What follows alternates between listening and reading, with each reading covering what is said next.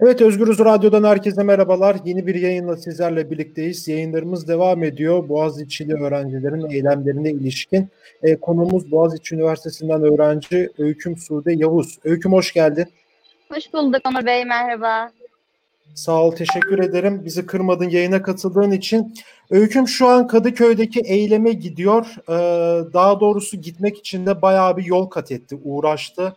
Ee, biraz bilgilendirmek gerekirse Boğaziçi Üniversitesi'ndeki öğrenciler Hisar üstünden Kadıköy'e gitmek için, tabii ilk önce vapura gitmek için otobüse bindi. Bu otobüs polis tarafından durduruldu, GBT'ler yapıldı ve e, otobüsteki bazı öğrenciler gözaltına alındı. Öyküm de e, Beşiktaş'tı değil mi yanlış hatırlamıyorsam? Evet, Beşiktaş'tan vapura binmek için. Evet, Beşiktaş'tan vapura binmek için motor iskelesine gitti ve orada polislerle karşılaştı. Polisler e, vapura binmek, motora binmek isteyen öğrencilerin kimlik kartına bakıyor ve Boğaziçi'de olan öğrencileri de almıyor. Öyküm senden dinleyelim bunu. E, o an nasıl gelişti ve şu an sen nasıl gidebiliyorsun Kadıköy'e? Tabii ki hemen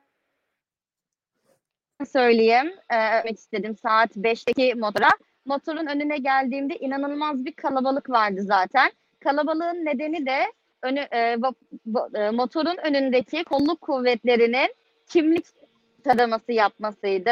Herkese öncelikle mesleği soruldu. Sağlık çalış çalışanı mısınız? Niçin gidiyorsunuz gibisinden. Ben de öğrenciyim dedim. Sağlık çalışanı değilim. Nerede okuyorsunuz dediler. Dedim Boğaziçi Üniversitesi'nde okuyorum. Öğrenci kimlik kartınızı görebilir miyiz dediler. Tabii ki dedim. Çıkarttım gösterdim ve şu cevabı aldım. Boğaziçi Üniversitesi öğrencilerinin Kadıköy'e geçmesi yasaklanmıştır. Vapura binemezsiniz. Dendi. Evet. Yani bu senin gibi oradaki öğrencileri tek tek böyle uzaklaştırdılar değil mi? Aynen tek tek. Kim Boğaziçi Üniversitesi öğrengisindenim derse herkesi tek tek gönderdiler. Hatta açıklama yapmak istedim. Açıklama yapmama da izin vermediler. Kalabalık yapmayalım, kalabalık yapmayalım, çekilelim dediler.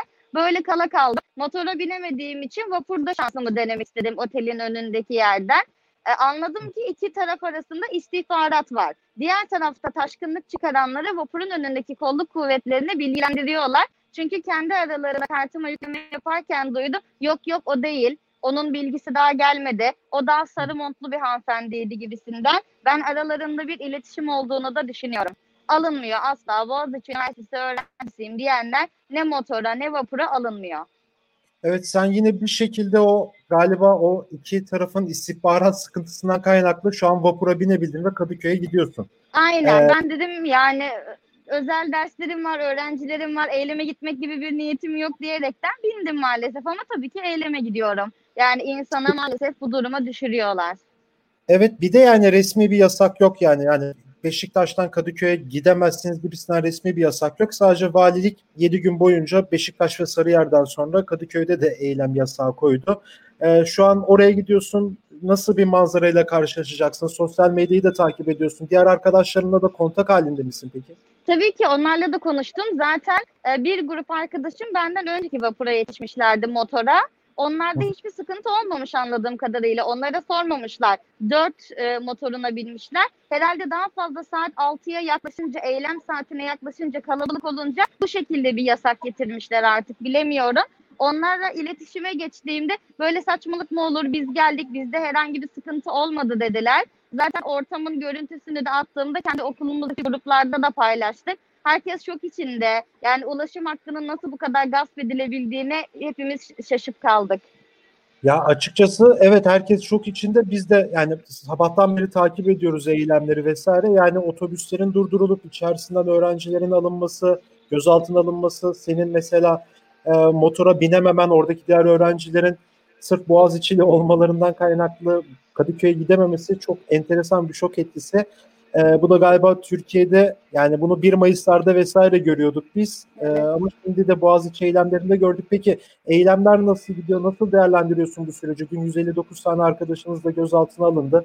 E, birçoğu sabaha karşı serbest bırakıldı ama diğerlerinin gözaltı ve ifade işlemleri devam ediyor. E, bununla ilgili de ne söylemek istersin? Evet birçok arkadaşım gözaltına alındı. Cuma günü dört kişinin gözaltına alındığı kişilerin arasında biri çok yakın arkadaşım.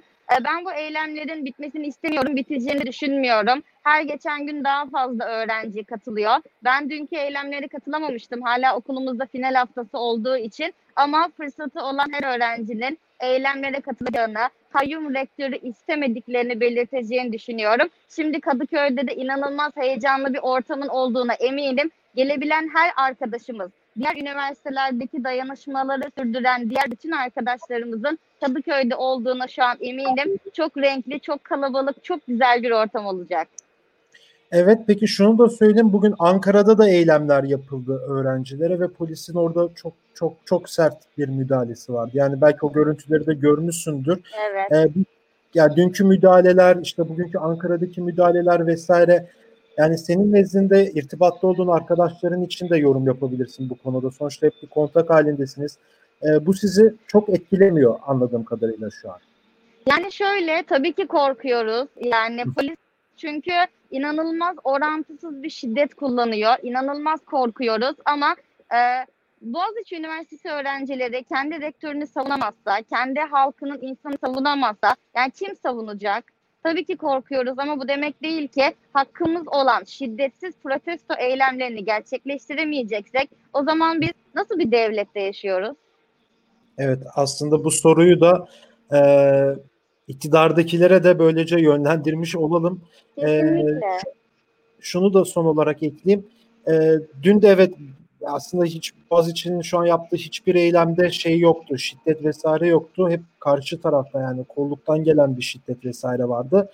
E, dün de rektörü protesto etmek için Güney Kamp şey, e, rektörlük binasının önünde bekleyen öğrencilere müdahale edildi, gözaltına alındı. E, Evet. Tekrar da hatırlatmış olalım, ekleyelim. Öyküm Sude Yavuz, çok teşekkür ederim programa katıldığın için. Ben çok teşekkür ederim bana bir ses verip durumları açığa çıkarttığınız için. Çok teşekkür ederim Onur Bey. Evet, Öyküm Sude Yavuz'la birlikteydik. Boğaziçi Üniversitesi öğrencisi. E, bir tweet attı ve o tweet üzerine biz bu yayını gerçekleştirdik. E, Beşiktaş'taki Kadıköy Motor İskelesi'nde polislerin kimlik sorduğu yani öğrencilere kimlik kartı sordu. Kimlik kartında Boğaziçi'li olan öğrencilere e, vapura, motora bindirmediği bilgisi geldi. E, Öyküm bir şekilde e, Kadıköy'deki diğer vapur iskelesinden Beşiktaş'taki diğer vapur is- iskelesinden binerek şu an Kadıköy'e doğru gidiyor. E, bir kez daha teşekkür ediyorum. Yayınlarımız devam edecek. Başka bir yayında görüşmek dileğiyle. Hoşçakalın.